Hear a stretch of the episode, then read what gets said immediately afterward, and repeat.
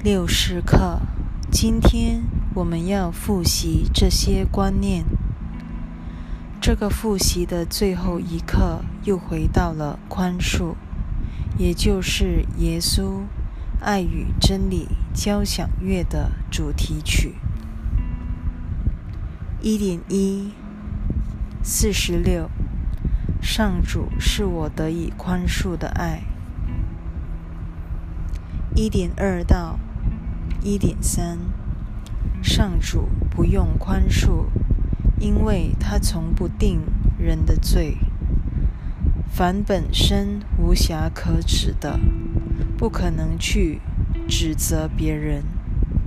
凡接受了自己纯洁无罪的人，不会看到任何有待宽恕之事。上主不用宽恕，这一真理成了我们梦中宽恕的基本精神。宽恕的唯一功能，就在于它对天谴观念具有修正的作用。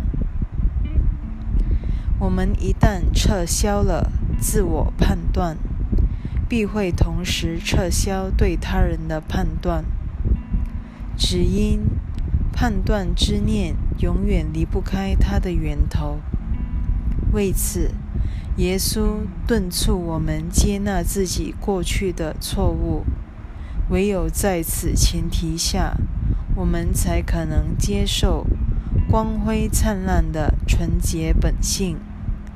他始终安歇于那阴暗的罪的信念之后。只要天谴的观念不再作祟，就没有什么需要宽恕的了。一点四到一点六。然而，宽恕是帮我认出自己纯洁无罪的媒介，它反映出上主对世人的爱，它会将我拉到天堂边缘。让上主的爱能触及我，将我提升到他那里去。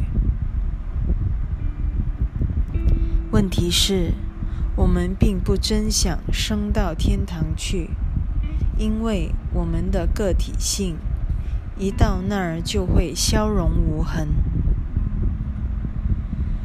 体会到自己的纯洁无罪之际，会让我们同时意识到自己多么罪孽深重。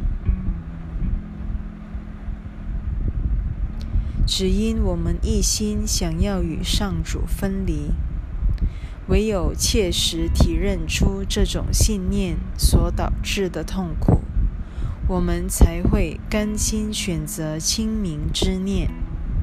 从此，我们再也不怕上主的最后一步了。于是，从决心宽恕弟兄而展开的这一旅程，到此便结束了。我们终于容许他的圣爱，将我们从人间提升至天堂。这五课的另一要旨是：我们无法凭一己之力宽恕，这也是奇迹课程的重要主题。我们马上就会读到二点一四十七，上主是我得以信赖的力量。二点二到二点三，我不是靠我自己的力量宽恕。我靠的是上主在我内的力量。只有在宽恕之际，我才会忆起他的存在。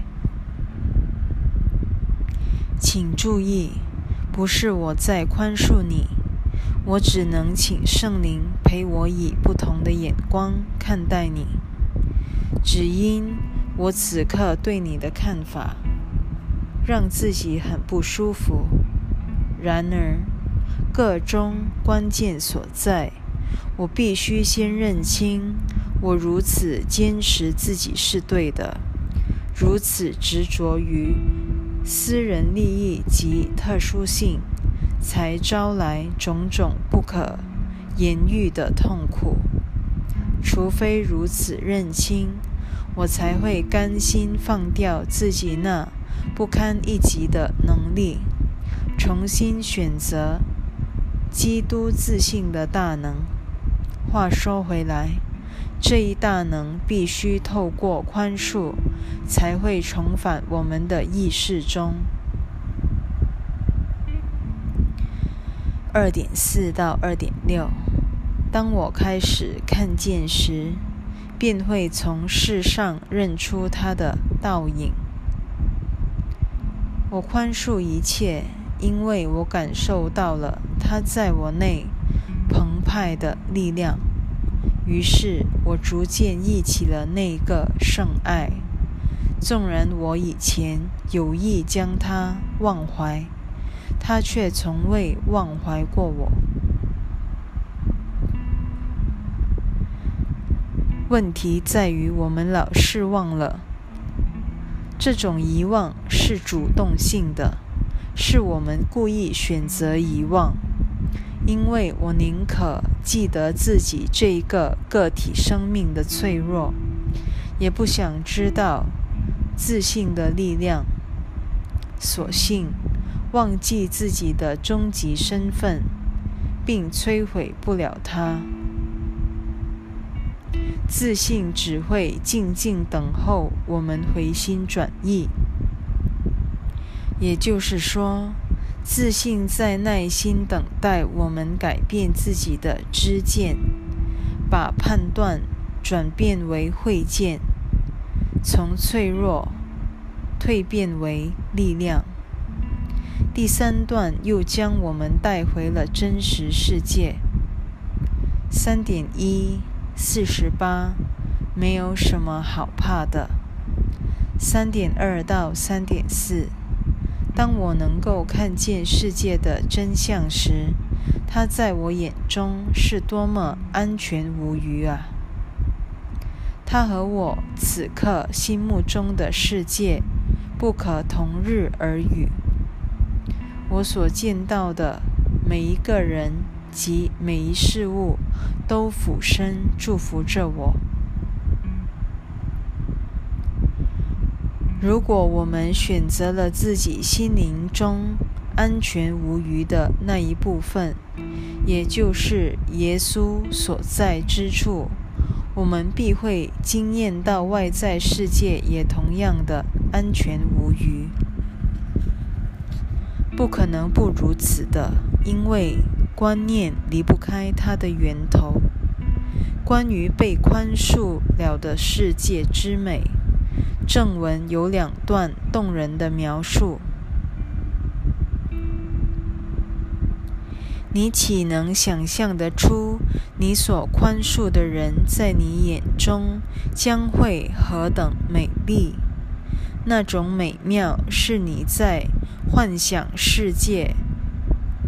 前所未见的，你在世上见到的一切，不论是梦是醒，都无法和这一美景相比。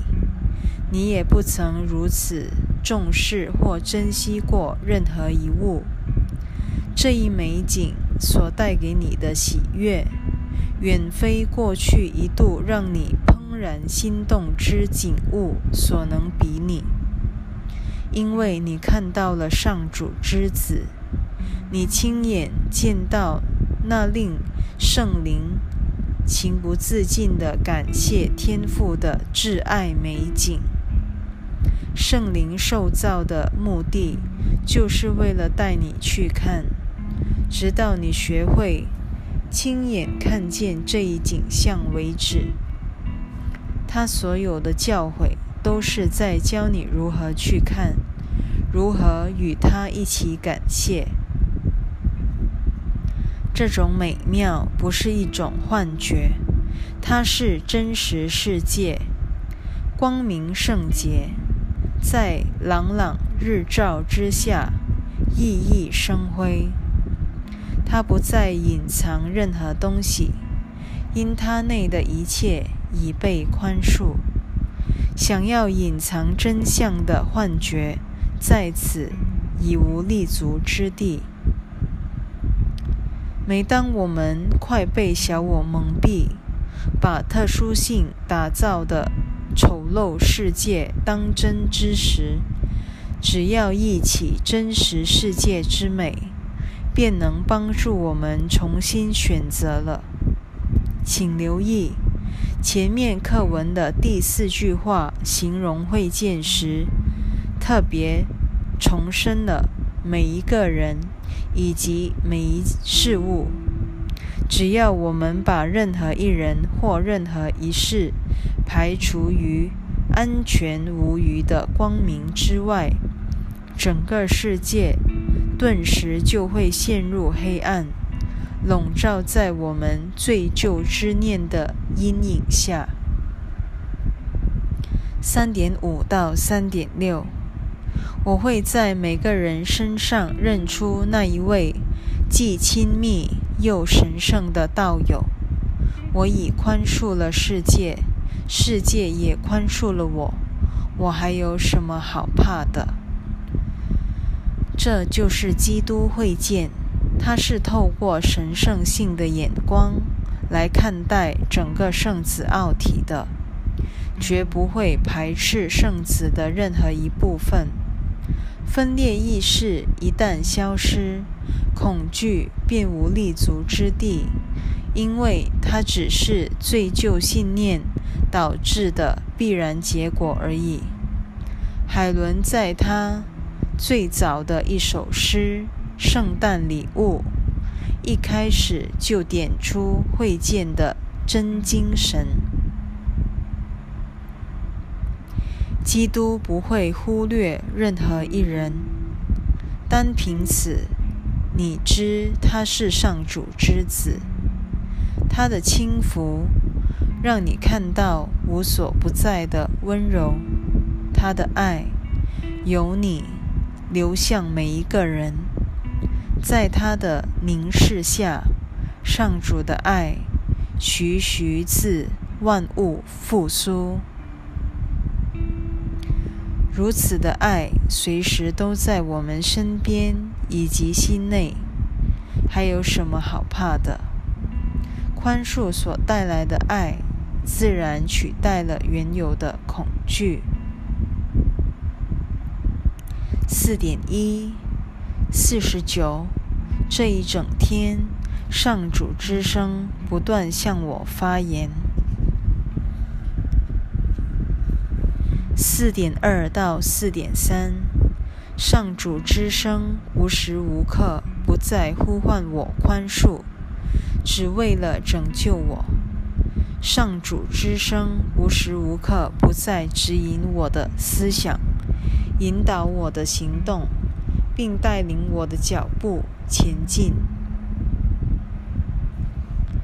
我在第四十九课已经说过，这句话并不表示我们会从早到晚听到上主的天音。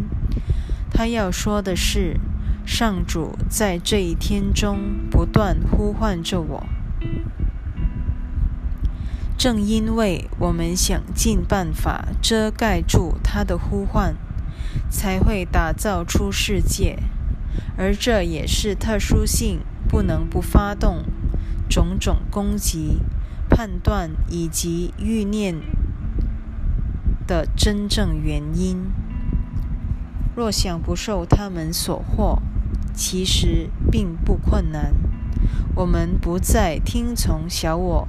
刺耳的叫嚣就成了。然而，要听见上主之音，光有愿心还不够，必须下定决心，唯独只听他的声音才行。唯有如此，他那温柔极静却又震耳欲聋的天音，才会在我们的心底响起。圣爱的甜美颂歌就这样传遍整个梦境，成为我们思维言行的指针。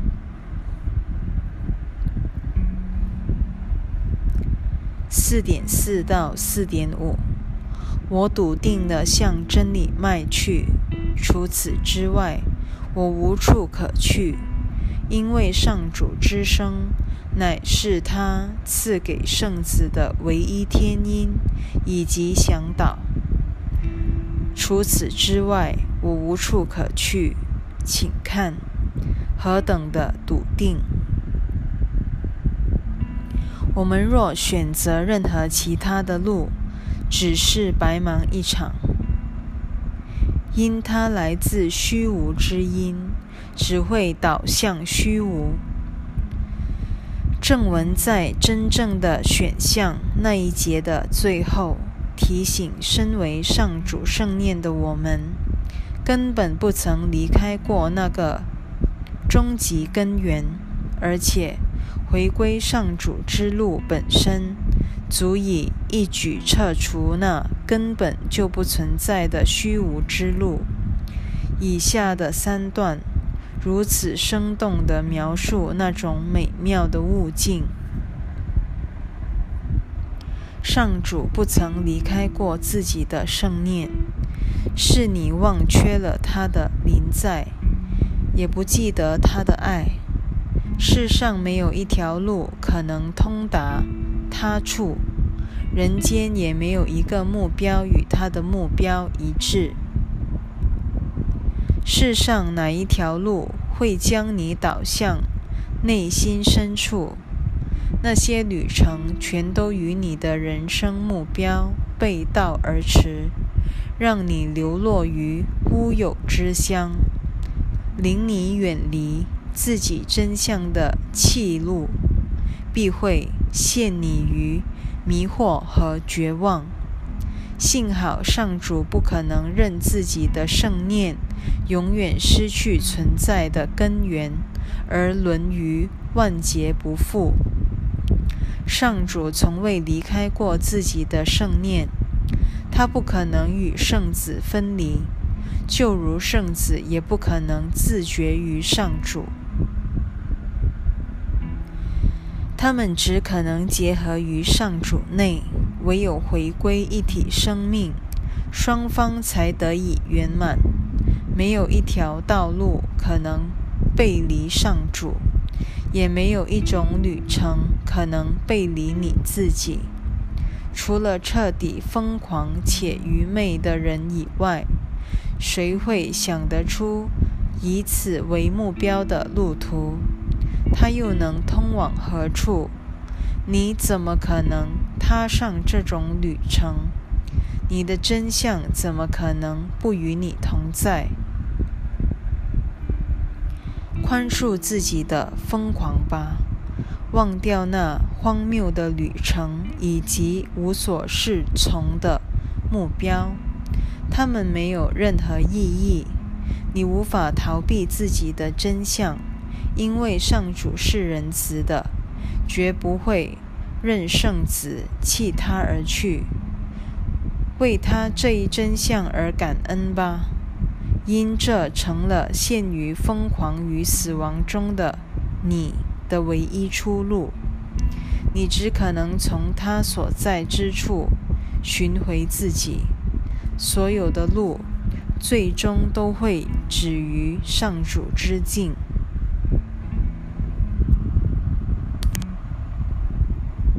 现在，复习一的交响乐到了尾声，再度将我们带回它的主题曲——爱的循环，从爱与智慧开始，最后在爱与智慧中结束。五点一五十，上主的圣爱支撑着我。五点二到五点四，只要我聆听上主的声音，他的圣爱便衬托着我；只要我肯张开眼睛，他的圣爱便照亮了世界，使我重新看见真相；只要我宽恕，他的圣爱便提醒了我圣子的纯洁无罪。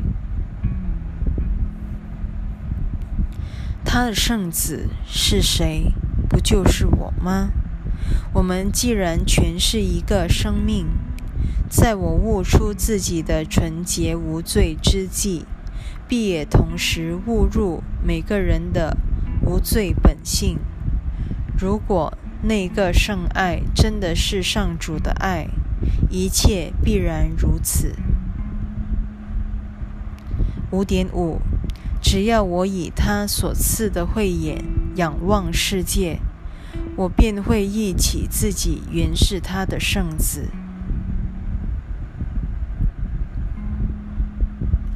耶稣在这首交响乐的最后，将我们领至旅途的终极目标。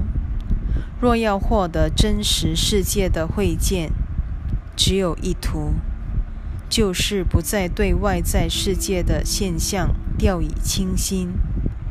我们才会领悟外在世界反映内心世界的玄机。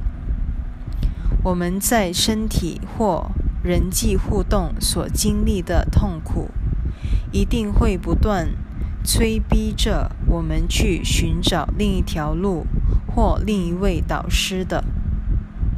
唯有如此，我们才可能改变心念，选择。圣灵之念作为我们看的眼光，透过基督会见去看这个世界，于是真实世界便会引着我们的慧眼而来。我们终于忆起了自己是上主唯一圣子的真相。我们会像练习手册第三百四十课所形容的。情不自禁的欢呼。今天欢心吧，欢心吧。今天只容得下喜悦与感谢。天父已在这一天拯救了他的圣子。今天所有的人都得救了。今天没有人愿意活在恐惧中。天父。会把每一个人都召集到他这儿，他们会在爱的天堂中一起苏醒过来。我们就用一体生命的幸福之念，为这一个天堂旅程画上句点。这一念为我们结束了噩梦幻境。唤醒了我们对天赋圣爱的记忆。